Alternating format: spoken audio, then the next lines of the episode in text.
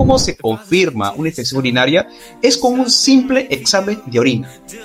Un simple examen de orina que es, en muchos casos, es quizás uno de los exámenes más económicos y más rápidos de hacer. Ese examen me va a permitir confirmar de primera intención si es que hay o no una infección urinaria.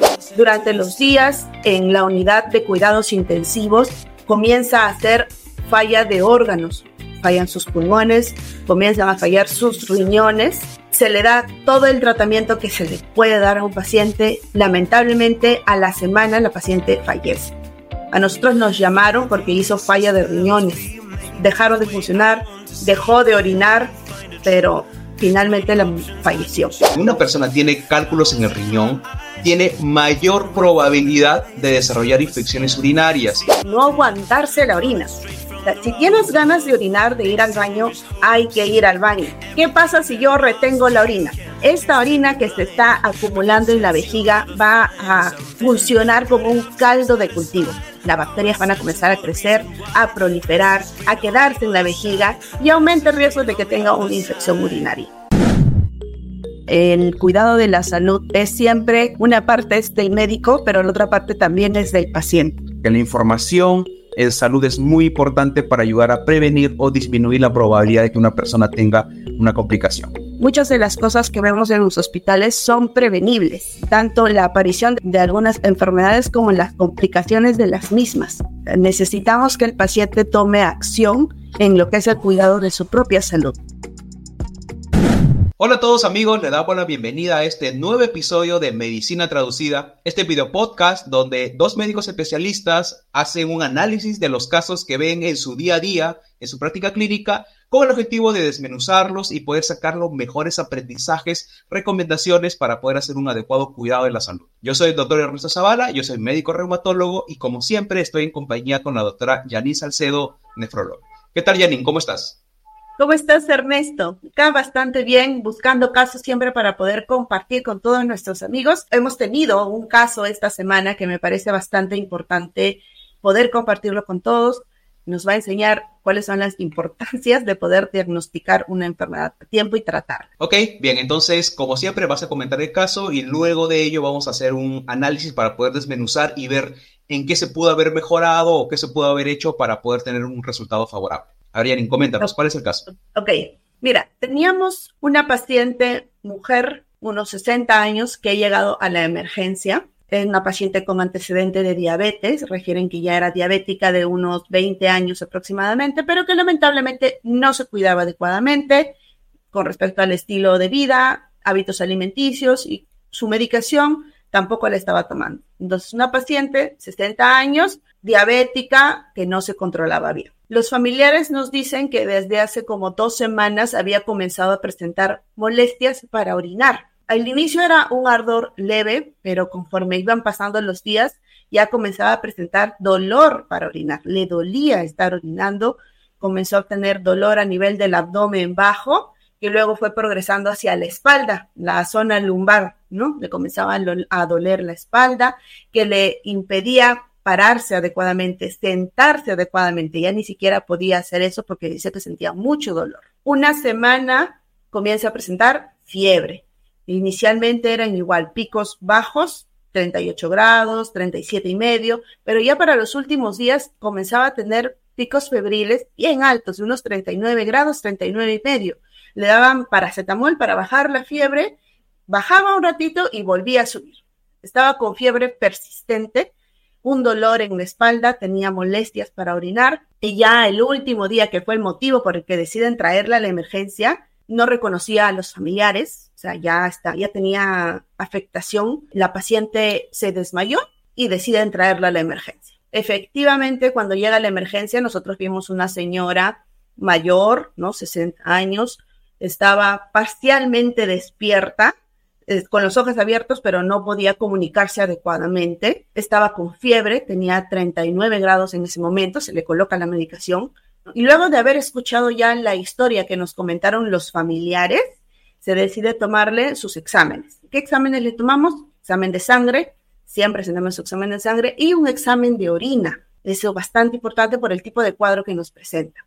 ¿Qué es lo que vimos en estos exámenes? Primero, el de sangre nos mostraba una diabetes mal controlada, tenía la glucosa muy elevada en más de 300 y nos mostraba un proceso infeccioso. Nosotros vemos los leucocitos, ¿no? Que son los glóbulos blancos, que nos permiten ver si hay algún tipo de proceso infeccioso en nuestro organismo. Efectivamente estaban muy elevados. Y cuando nos llega el examen de orina, nos muestra una infección urinaria. Tenía alterado el examen de orina, en ese momento decidimos enviarle un urocultivo, un cultivo de la orina para que podamos ver qué tipo de bacteria era lo que estaba generando este cuadro, un cultivo de la sangre también, ya que por lo que nos estaba indicando, impresionaba que esta infección ya no estaba solo a nivel de las vías urinarias, parece que ya se estaba comenzando a generalizar. Y le tomamos una ecografía una ecografía de los riñones. Ella nos decía que le dolía bastante la espalda, que ya no ni podía sentarse adecuadamente. Y oh sorpresa, cuando nos llega el resultado de la ecografía, vimos que se había formado un absceso en el riñón izquierdo. Era un absceso de buen volumen bajo estas circunstancias se decide hospitalizar a la paciente de emergencia. Se le inicia tratamiento con antibióticos muy fuertes por la vena, venoso, se le inicia a comer, se le empieza a colocar hidratación. Lamentablemente no responde adecuadamente en las primeras horas y pasa a la unidad de shock trauma. Ya la señora dejó de responder, ingresa a ventilación mecánica, es decir, se le entuba a la paciente porque ya no estaba respondiendo adecuadamente. Durante los días en la unidad de cuidados intensivos comienza a hacer falla de órganos, fallan sus pulmones, comienzan a fallar sus riñones, se le da todo el tratamiento que se le puede dar a un paciente. Lamentablemente, a la semana la paciente fallece. A nosotros nos llamaron porque hizo falla de riñones. Dejaron de funcionar, dejó de orinar, pero finalmente la falleció. Es un caso que se pudo haber prevenido, ahora vamos a mencionar cómo y por qué. Los síntomas iniciales, como vimos, y se detectó en la emergencia eran de una infección urinaria, pero por el tiempo que había pasado y por también ser una paciente con diabetes que no estaba controlada adecuadamente, se complicó, hizo un absceso en el riñón. Fue evolucionando, degenerándose en verdad durante los días y al final lamentablemente falleció. Claro, es importante quizás remarcar que en este lamentable desenlace que ha tenido la paciente es que es una paciente que ha cursado con una infección urinaria que no recibió tratamiento, entiendo, porque ella estuvo casi tres semanas en casa, me imagino esperando que se solucione solo el problema. Entonces, en esas tres semanas la infección progresó, se formó un absceso en el riñón, que para los términos que nos entendamos con los amigos que nos escuchan, un absceso es una colección de pus en un órgano en particular, ¿no? Entonces tenía pus en el riñón y lamentablemente cuando la paciente ya llega a la emergencia, este problema escaló escaló debido a que no había recibido tratamiento durante esas tres semanas previas a su ingreso hospitalario.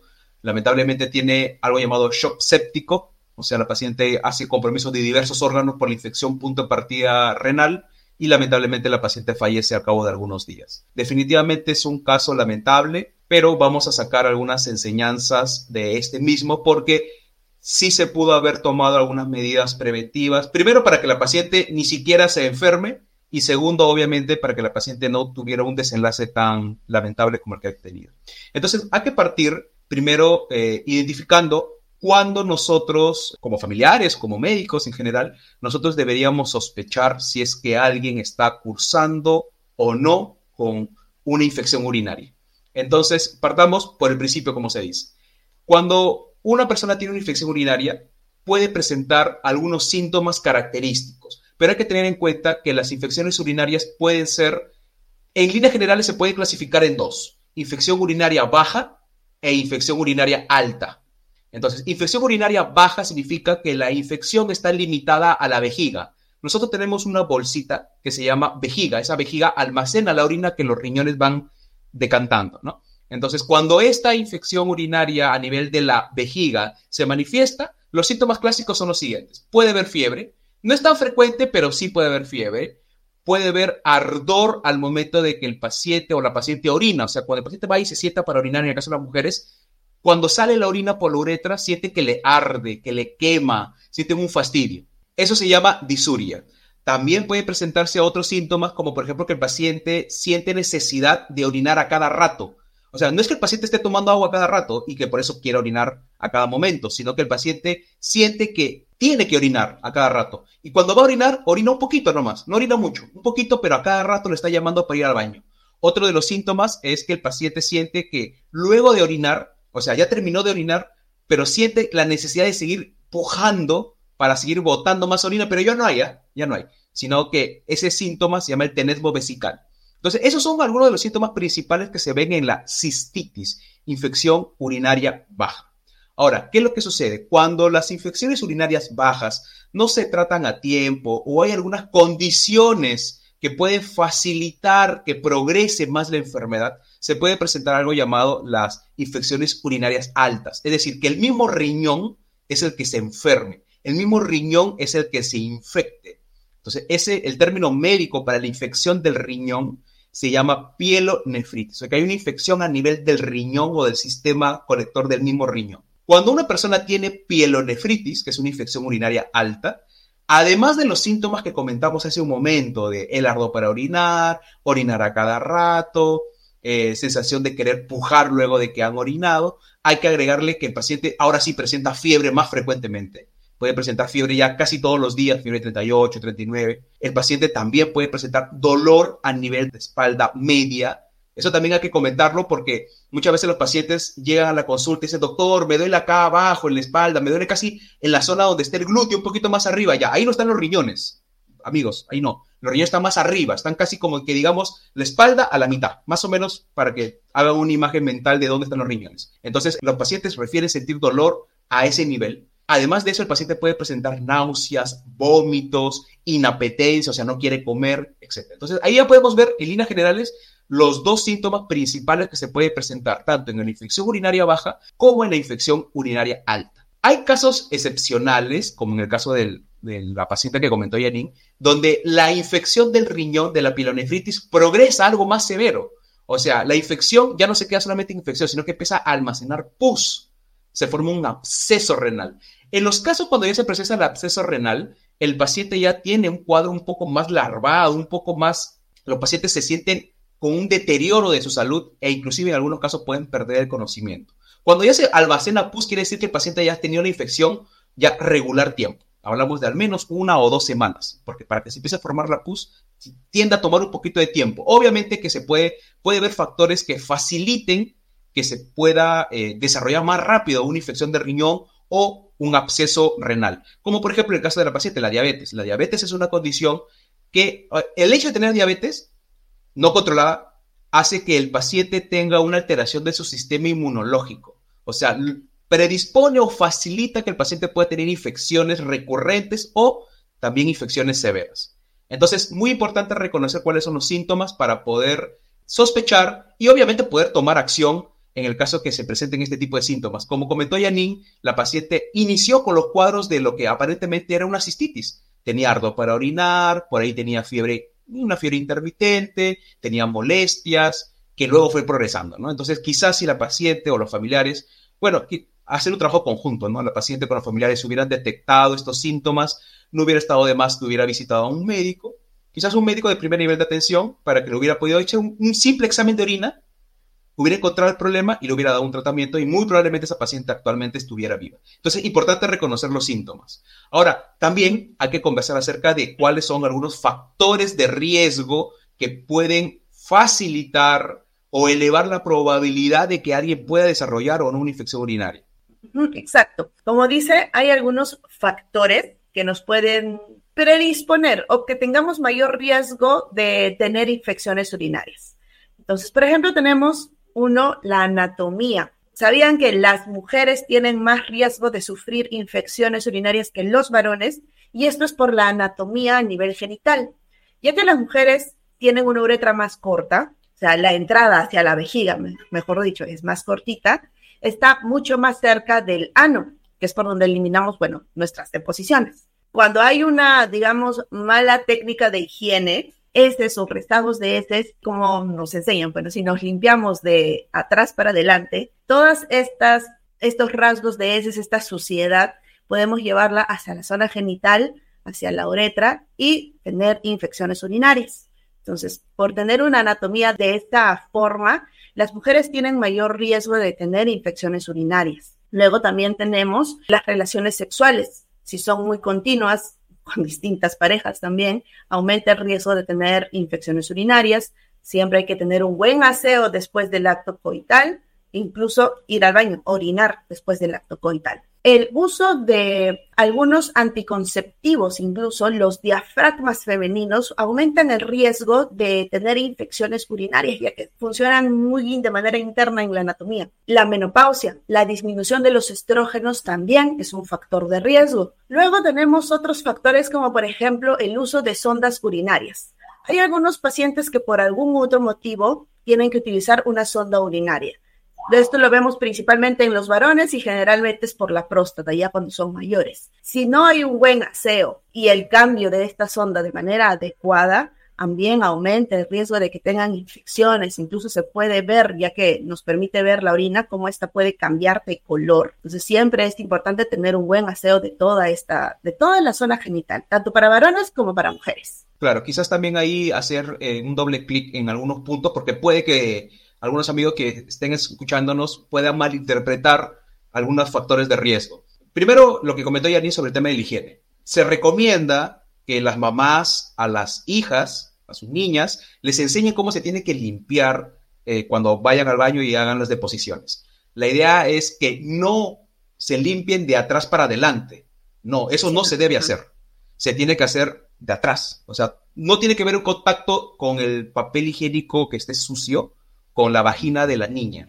Porque de este modo todas las, bacterias que están en las deposiciones van a terminar pasando a la vagina y obviamente ahí hay bacterias, hay suciedad, eso de ahí obviamente va a aumentar la probabilidad de que la niña pueda tener infecciones urinarias. Y es bien frecuente, es por eso que también los pediatras le sugieren a las mamás, a los papás, ¿no? Que cuando sus recién nacidos o su bebé que aún usa pañales, hay ensuciado el pañal, hay que cambiarlo rápido. O sea, no dejarlo ahí una, dos, tres, cuatro horas, pues, ¿no? Porque obviamente el bebito chiquito hace sus deposiciones, todo se embarra, la, mujercita, las niñas, todo se embarra, entonces su pobre vaginita se ve en contacto con las heces y termina teniendo infecciones urinarias. Importante tener en cuenta eso. Sobre el tema de las relaciones sexuales, no es tanto quizás eh, aclarando o tratando de interpretar adecuadamente el mensaje que nos quiso dar Janine, no es el hecho de tener muchas relaciones sexuales, sino es el hecho de no tener una adecuada higiene al momento de tener las relaciones sexuales. Lo ideal es que alguien que va a tener relaciones sexuales se hace antes, tanto el varón como la mujer, se hace antes del acto sexual y luego del acto sexual también se hace, ¿no? Porque bueno, obviamente uno quizás que ha trabajado todo el día, está con todo el cuerpo sudado, entonces esa parte, los genitales que están no expuestos, están con la ropa interior, quizás transpiran igual y puede acumular cierta suciedad, digamos. Entonces lo ideal sería que primero se hacen y luego tengan relaciones sexuales y luego terminando las relaciones sexuales hay que volverse a saciar.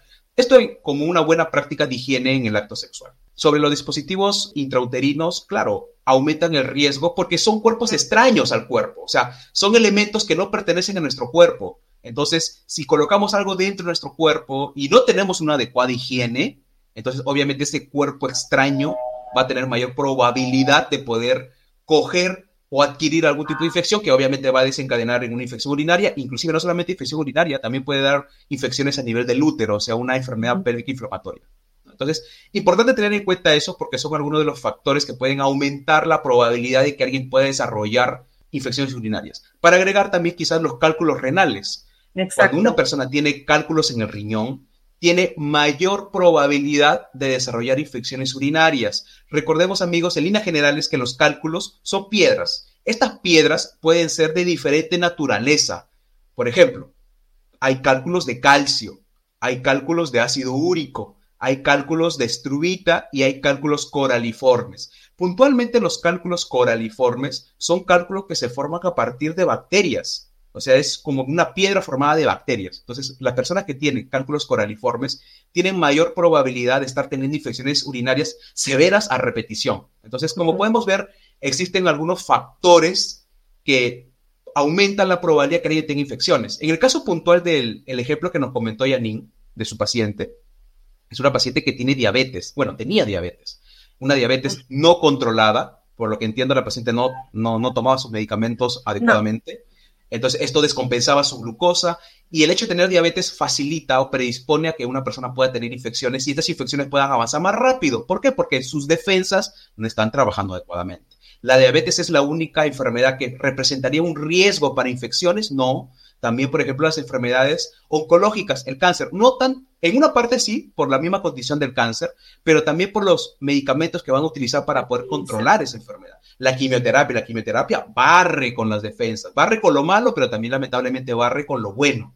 Entonces baja las defensas, entonces la persona puede tener mayor riesgo de tener infecciones. Algo similar pasa con, en mi caso como reumatólogo, mis pacientes con enfermedades autoinmunes, lupus, artritis reumatoide, síndrome de Sjögren, polimiositis, dermatomiositis, son pacientes que requieren medicamentos inmunosupresores, o sea que van a actuar a nivel de las defensas. Entonces, si no hay un adecuado monitoreo, un adecuado control, una adecuada higiene, estos pacientes van a tener mayor probabilidad de tener infecciones, no solamente urinarias, ¿ah? infecciones en general.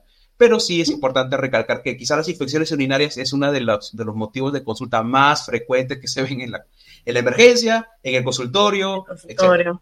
Entonces, es importante esos comentarios eh, adicionarlos a lo que comentó Yanin y quizás ahora comentar acerca de cómo se hace el diagnóstico de una infección urinaria. Ya reconocimos cuáles son los síntomas, o sea, ya sabemos que hay síntomas para una infección urinaria baja, también ya sabemos que hay síntomas para una infección urinaria alta o pielonefritis. También hay síntomas para los denominados abscesos renales. Pero quizás la pregunta que se estarán haciendo, doctor, yo ya sé cuáles son los síntomas. Ya aprendimos ya. Ahora, ¿cómo puedo confirmar mi sospecha? Porque los síntomas me dan una sospecha, pero hay que confirmarlo para poder ya iniciar un tratamiento. Entonces, la manera como se confirma una infección urinaria es con un simple examen de orina. Un simple examen de orina que es, en muchos casos, es quizás uno de los exámenes más económicos y más rápidos de hacer, ese examen me va a permitir confirmar de primera intención si es que hay o no una infección urinaria. Ahí en ese examen de orina se van a valorar diferentes parámetros. Uno de los parámetros es los leucocitos. Normalmente no debería haber presencia de leucocitos en la orina, no en mayor cantidad. Por ejemplo, lo que dice la literatura es de, de 0 a 5 es algo esperado. Más de 5 más de 10, ya hay que empezar a sospechar. Mientras más altos sean los valores de leucocitos en orina, es más probable que el paciente o la paciente tenga una infección urinaria. Entonces, obviamente, no es igual encontrar un paciente que tenga 10 leucocitos en examen de orina a un paciente que tenga más de 100, ¿no? Entonces, mientras más valores sean, más probable que tenga infección urinaria. ¿Es el único factor? No, también se puede presentar pequeño sangrado a nivel de la orina. Eso se llama los hematíes, hematuria. También es un síntoma, es un signo, perdón, que se encuentra en el examen de orina. ¿Son los únicos? No, también se puede presentar algo llamado los nitritos y la esterasa leucocitaria. Esos, esos parámetros del examen de orina también se ven influenciados cuando una persona tiene una infección urinaria. Sale positivo los nitritos y la esterasa leucocitaria. Entonces, en primera intención, un examen de orina nos da valiosísima información para poder hacer un adecuado diagnóstico de una infección urinaria. Ahora, una vez que ya confirmamos que el paciente tiene una infección urinaria, lo que sigue es ver a qué, primero ver qué tipo de bacteria es la que tiene la infección urinaria, uno. Dos, ver a qué medicamentos antibióticos esa bacteria es sensible o es resistente.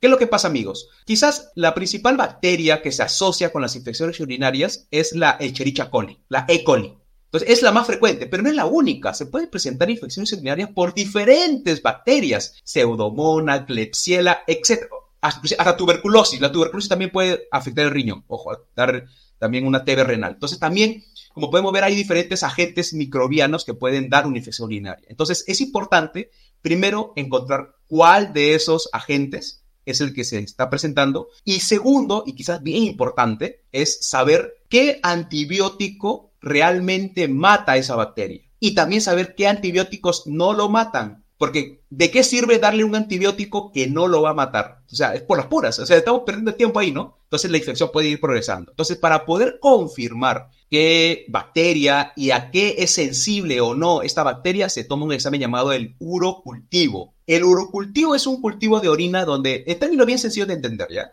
Lo que hacen, colocan unas cuantas gotitas de orina en un medio de cultivo, digamos, donde hay comida, digamos, para la bacteria. Y se manda en un aparato especial y se ven al cabo de unos días o horas si es que crece una colonia de bacterias. Crece la colonia de bacterias, detectan qué tipo de bacteria y también aprovecha para poder ver si es que hay o no sensibilidad a cierto tipo de antibióticos. Entonces, e, eso es lo que hace un urocultivo. Idealmente, amigos, idealmente, el urocultivo debe tomarse antes de que el paciente inicie el antibiótico. Doctor, entonces tengo que esperar varios días para poder darle el antibiótico. No, porque al paciente se le pide el examen de orina y de manera simultánea el urocultivo, los dos al mismo tiempo. Deja la muestra y el paciente ya puede tomar su antibiótico. Normalmente se le inicia una terapia empírica, no que más adelante vamos a hablar acerca del tratamiento. Entonces, importante reconocer para poder confirmar el diagnóstico, un examen de orina, y para poder ver qué bacteria y a qué antibiótico es sensible un urocultivo. Entonces, eso es bien importante. Ya en casos un poquito más severos, donde ya estamos sospechando que puede haber otro tipo de problema, como por ejemplo un absceso renal, una ecografía renal de primera intención es muy valiosa. No solamente la ecografía, también una tomografía también podría ayudarnos a tener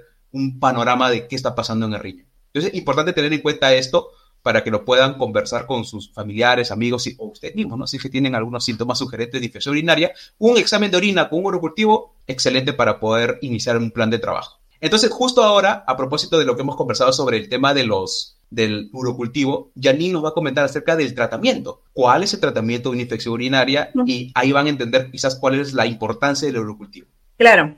Entonces, una vez que ya detectamos y diagnosticamos la infección urinaria, tenemos que enviar, como muy bien ha mencionado, son los cultivos, el cultivo de orina para poder saber a qué bacteria nos estamos enfrentando y si esta bacteria tiene algún nivel de resistencia para algún antibiótico, porque de tenerlo, obviamente no se le va a dar ese antibiótico, pues sabemos que no va a funcionar. Sin embargo, este cultivo sí demora, demora porque hay que esperar que crezca. Entonces, entre este tiempo que vamos esperando, se le inicia de todas maneras antibiótico. Esto es lo que nosotros llamamos terapia empírica. Es una terapia que normalmente va dirigida a las cepas más comunes de infecciones urinarias, que en este caso es la Echerichia coli, muy bien mencionado. Entonces, se le da un antibiótico para ello y ya cuando salga el resultado del cultivo, si es necesario, se agrega un antibiótico, se cambia el antibiótico o si el antibiótico que se le está dando era el correcto, se continúa hasta terminar el tratamiento. Ahora, ¿todos los tratamientos de infecciones urinarias van a ser iguales? No, va a depender mucho de la severidad. Cuando es una infección urinaria baja, que el paciente no tiene mayor compromiso sistémico, es decir, del resto de, de órganos o de sí mismo, se puede dar terapia con pastillas, antibióticos en pastillas y se puede incluso tratar en casa, ¿no? Para que luego venga ya al control y veamos el resultado del cultivo y veamos cómo continuamos. Sin embargo, cuando ya hay un componente sistémico, en este caso, por ejemplo, del que presentamos, estaban afectados los riñones y esto se llama una infección urinaria alta e incluso alguna sospecha de que ya sea una infección que se está generalizando, se tiene que iniciar tratamiento antibiótico endovenoso.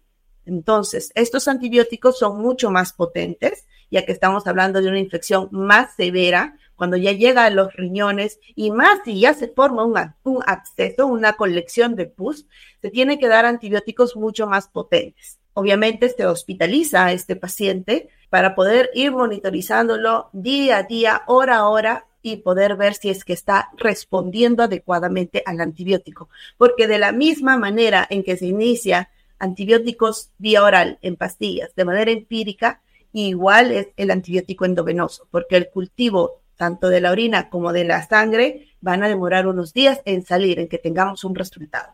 Pero no podemos esperar, se inicia antibiótico empírico endovenoso. Ahora, en el caso que presentamos, muy aparte de el inicio de antibióticos, también se hizo un drenaje del absceso. El absceso es una colección de pus y dependiendo del tamaño, a veces es necesario entrar para poder sacarlo. Si no, no va a mejorar el paciente. Entonces, también se tiene que iniciar ese tipo de tratamiento, drenajes, en este caso de la pus, porque si no, no sale. Claro, quizás ahí, este, Yanni, si me permites, hay que hacer un pequeño comentario para que los amigos que nos escuchan puedan entender por qué se tiene que hacer esta drenaje o aspiración de esa pus. Amigos, mire, veámoslo de esta manera. Cuando uno tiene una infección, en cualquier parte del cuerpo, en cualquiera. Imaginemos una infección eh, en el pulmón. Cuando el paciente tiene una infección en el pulmón y no se forma un absceso, el antibiótico llega y llega hasta la bacteria y mata a la bacteria o la debilita la bacteria para que las defensas terminen de matar a la bacteria. Ya. Pero ¿qué pasa cuando una, una infección forma una pus, forma una colección, un acceso, un absceso, en este caso pulmonar o renal? Lo que sucede es que el antibiótico no va a entrar bien en la pus. O sea, la pus es, para que nos entendamos, quizás es como una suerte de barrera el antibiótico no va a penetrar bien a esa barrera. Más aún si es que el absceso es grande, peor todavía, no va a poder entrar. Entonces, dentro del protocolo de tratamiento en un paciente que tenga un absceso infeccioso, entonces en ese caso lo que se recomienda es entrar y aspirar, sacar toda esa pus, sacarla, sacarla. Entonces, de este modo le quitamos la barrera a esa infección. Le quitamos, entonces ahora el antibiótico ya va a poder hacer efecto. Por eso es que dentro de los protocolos de manejo de pacientes con infecciones severas que han devenido en un absceso, hay que hacer un procedimiento. Por ejemplo, los pacientes que tienen un absceso abdominal, lo que se tiene que hacer es con laparoscopía, en algunos casos, idealmente, ¿no? O con cirugía abierta, entrar, sacar el absceso, lavar adentro y continuar con el antibiótico. Entonces es bien importante tener en cuenta eso acerca de los abscesos. Como bien mencionas, los pilares del tratamiento de una infección urinaria, en verdad de cualquier tipo de infección, son los antibióticos. Lo tenemos que iniciarlo ni bien se detecta y una vez que salga el cultivo que nos va a permitir ver qué bacteria estamos atacando y a qué es sensible, eso es bastante importante, ya iniciamos un tratamiento más específico. Y acá hay que mencionar una cosa más. Como bien mencionó Ernesto, el urocultivo, el cultivo de cualquier tipo de secreción o muestra que vayamos a sacar de nuestro organismo, siempre se tiene que sacar antes del inicio de antibióticos. ¿Por qué? Porque cuando ya hemos empezado antibióticos, lo que vayamos a muestrear, o sea, lo que vayamos a enviar, es muy probable que salga negativo, desde que no nos muestre exactamente qué es lo que estamos atacando. ¿Qué es lo que hacemos en esos casos? Se envía un urocultivo especial que es con removedor de antibiótico. Es decir, se le solicita al laboratorio se le dice, mira, este paciente está ya con antibiótico, con tal y tal antibiótico, hay que especificar cuál. Por favor, necesitamos un cultivo con removedor porque queremos ver qué es lo que está, qué es lo que estamos atacando, ya que no está mejorando con, con lo que se le está dando. Entonces se pide ya un cultivo un poco más especial, ¿no? Pero idealmente antes del inicio del tratamiento. Claro, y quizás ahí también eh, salta, por comentar, este, salta el tema que lamentablemente nosotros siempre vemos en las, en las consultas o en la emergencia, ¿no? Mm. La resistencia antibiótica. O sea, ¿por qué es necesario tomar un cultivo? Porque precisamente queremos ver si la bacteria a la que vamos a atacar con el antibiótico es sensible al antibiótico que le estamos dando. Pero nos ha pasado más de una vez, y creo que cualquier médico personal de salud que escuche este episodio va también a verse familiarizado que hay casos en los cuales todos los, o sea, el reporte del urocultivo sale que es resistente a todo. Resistente. A todo, a todo. O sea, salen, porque normalmente un urocultivo te reporta unos 10 a 12 antibióticos para ver si es sensible o resistente, ¿no? Entonces, quizás lo, ideal es que sea sensible a todo. O sea, ese sería lo perfecto, ¿no? Pero hay casos en los cuales es resistente a 2, 3, pero ya pues, de 12 es resistente a 3, es eh, sensible a 9. Tenemos 9 opciones para poder darle al paciente, ¿no? Para poder cambiar el tratamiento. Pero ¿qué pasa cuando es resistente a todo?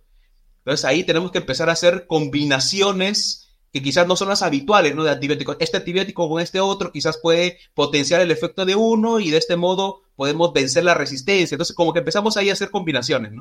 La resistencia se va a dar principalmente en los casos en los cuales el paciente hace un uso, indiscriminado y, e inadecuado de los antibióticos. Por eso es que es muy importante, amigos, que no se automediquen, no tomen antibióticos como si fueran caramelos. Me duele, me duele la espalda, ah, debe ser una infección, antibiótico.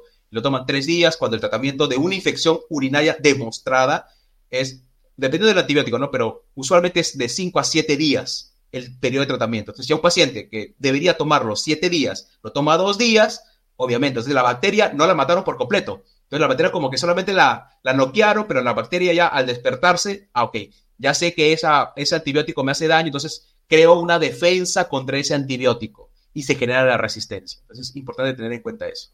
Muy bien, entonces ahora vamos a conversar, bueno, antes de las recomendaciones, quizás eh, hacer hincapié, ¿no? O sea, se dan cuenta que con estos pequeños detalles, esa paciente que lamentablemente falleció, si se hubiera tomado acción en los diferentes puntos que hemos comentado, quizás esa paciente ahora estaría viva. O sea, el problema que tiene esta paciente ha sido un problema que se pudo haber prevenido. realmente se pudo haber tomado una conducta preventiva desde que empezó el problema, desde que tuvo la infección urinaria baja, la cistitis, desde ahí se pudo haber cortado el problema y se acabó. Pero lamentablemente, entendemos, ¿no? Lamentablemente hay bastante desconocimiento, eh, por eso es que hacemos estos episodios para poder tratar de educar a la población, ¿no? Con los diferentes tips y, cuidados para que evitemos tener este tipo de desenlaces. Entonces, Janine, a ver, coméntanos algunas recomendaciones en líneas generales que, nos, que te gustaría compartir con todos nuestros amigos. Claro, a ver, recomendaciones. Primero, recomendaciones para evitar tener una infección urinaria, nos puede pasar a todos, ¿no? Medidas de higiene, higiene a nivel de la zona genital. Ya saben, si son mujeres, si son mamás, enseñarle a, nuestras pequeñas hijas, hay que limpiarnos siempre de adelante para atrás, hacia atrás. Hay que evitar que toda esta suciedad vaya hacia la zona genital anterior, ¿no? especialmente a la vaginita y a la uretra. Entonces, porque eso nos predispone a tener infecciones urinarias. También recomendable utilizar ropa interior de algodón, especialmente ahora en estas épocas que hace bastante calor. No hay que utilizar ropa ajustada. Yo sé que a veces de moda están los jeans súper ajustados, pero nos predisponen a tener infecciones urinarias porque toda esta zona está cerrada, digámoslo así, suda, no permite que respire, entonces también hay mayor riesgo de que estas bacterias comiencen a proliferar en esa misma zona. Entonces, y buena higiene, hay que usar ropa de algodón suelta, cómoda, nada que nos vaya a ajustar. En el caso de tener ya relaciones sexuales, el aseo pre y post coito es bastante importante, tanto de varones como de mujeres, para ambos casos. Un consejo también que siempre dan y es muy importante es no aguantarse la orina. si tienes ganas de orinar, de ir al baño, hay que ir al baño. ¿Qué pasa si yo retengo la orina? Esta orina que se está acumulando en la vejiga va a funcionar como un caldo de cultivo. Las bacterias van a comenzar a crecer, a proliferar, a quedarse en la vejiga y aumenta el riesgo de que tenga una infección urinaria. Yo sé que por algunos trabajos, algunas situaciones, a veces es un poco difícil, pero hay que intentarlo. Siempre yo tengo ganas de ir al baño, hay que ir a orinar, no hay que aguantarlos y enseñarles también a los niños, porque es algo que se ve frecuentemente en las niñitas eh, que no quieren ir al baño cuando están en la calle o cuando están en el colegio, ¿no? o cuando están viendo televisión también. También, están distraídos por algo y no quieren irse, no, es importante. Claro. También hay que tener en cuenta algunas condiciones, los factores de riesgo que comentamos, ¿no? Si yo sé que yo tengo cálculos en el riñón, entonces yo tengo más riesgo de hacer infecciones urinarias. Si yo sé o me han diagnosticado que tengo un doble sistema pielocalicial, ya quienes lo tienen van a ser muy familiarizados con esta, con esta frase. Si tengo un sistema doble pielocalicial, entonces quiere decir que tengo mayor riesgo de tener infecciones. Si soy un varón que tengo problemas de la próstata, tengo prostatitis, o sea, inflamación de la próstata, tengo mayor riesgo de hacer infecciones urinarias. Si soy un paciente que por alguna condición de salud necesito utilizar una sonda urinaria, es más probable que yo pueda tener infecciones urinarias. Si soy un paciente que tengo un estado de salud, una enfermedad que compromete mis defensas, diabetes, enfermedades autoinmunes, cáncer, utilizo medicamentos que me bajan las defensas, tengo mayor probabilidad de tener infecciones. Entonces, hay que estar atento a los factores de riesgo. Si yo sé que tengo mayor probabilidad, ok, primero me cuido, eso es lo primero. Segundo, si ya me dio la infección, actúo rápido. Ya conozco los síntomas. ¿Por qué? Porque he escuchado el video podcast de medicina traducida. Ya sé cuáles son los síntomas. Entonces, ah, ok, no dejo que esto avance. Pero, o sea, no dejo que se forme el absceso. Tomo acción pronta. No me automedico, voy al médico, me toma mi examen de orina, me confirma mi cultivo, me da mi antibiótico y se acabó el problema. No esperamos que esto escale a, a mayores niveles de complejidad. ¿no? Entonces, tener en cuenta los factores de riesgo, tener en cuenta las medidas higiénico-dietéticas, tener en cuenta cuáles son los síntomas para poder confirmar o descartar una infección urinaria, tener en cuenta que el examen de orina es el primer paso y es un paso bien sencillo. O sea, no estamos hablando de que te tomen exámenes complejos, es un examen de orina. Vas, orinas en el recipiente, lo llevan al laboratorio, en media hora o 20 minutos te sale tu resultado, ya tienes eso es todo, se acabó. O sea, no es. O sea, ya tienes ya. Este se confirma, se confirma. claro, ya está ya. Y con ese resultado, bueno, tu médico lo va a leer, te lo va a interpretar y te va a ayudar, ¿no? Entonces, importante tomar una medida preventiva para no tener estos casos complejos que lamentablemente, en el caso de tu paciente, lamentablemente falleció. Claro, pueden escalar. Claro, escalan y eh, muchas veces, o sea, no es culpa del paciente en realidad, también eso hay que dejarlo en claro, ¿ah? no es culpa del paciente, a veces es también el desconocimiento es el desconocimiento. Por eso la importancia de este tipo de programas que traten de enseñar o traducir la información médica que a veces es tan compleja de, entender, ¿no? Entonces, amigos, esperamos que este episodio les haya sido de su agrado, esperamos que les sea útil, compártanlo con todos sus conocidos, amigos, familiares, cualquier persona que ustedes crean que esta información les pueda ser valiosa e importante. No se olviden de suscribirse a nuestro canal de YouTube Medicina Traducida, activen la campanita en el caso que nos estén escuchando por Spotify o formato de podcast. También pueden suscribirse, háganos llegar algunos mensajes, comentarios, díganos qué, les pareció este episodio. ¿Qué preguntas tienen? ¿Qué dudas tienen? Si hay alguna otra, algo más que les gustaría que hayamos tocado, pongan en los comentarios para que nosotros podamos responderles. Dennos sus sugerencias, qué otro tema les gustaría que hablemos para poder esclarecerlo. Entonces, esto sería todo por el episodio del día de hoy y nos vemos en un siguiente episodio. Adiós.